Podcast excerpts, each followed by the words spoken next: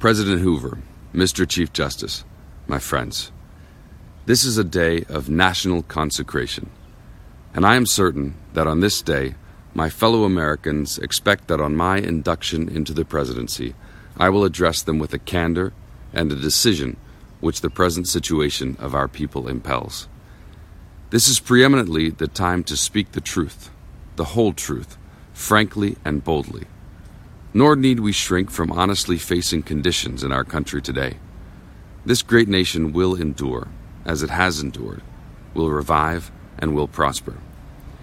So, first of all, let me assert my firm belief that the only thing we have to fear is fear itself nameless, unreasoning, unjustified terror, which paralyzes needed efforts to convert retreat into advance. In every dark hour of our national life, a leadership of frankness and of vigor has met with that understanding and support of the people themselves which is essential to victory. And I am convinced that you will again give that support to leadership in these critical days. In such a spirit on my part and on yours, we face our common difficulties. They concern, thank God, only material things. Values have shrunk to fantastic levels.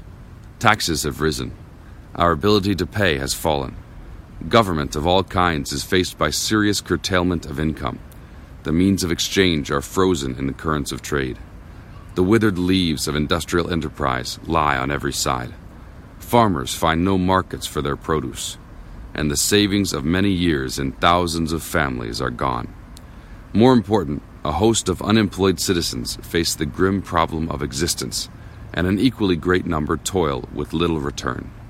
Only a foolish optimist can deny the dark realities of the moment.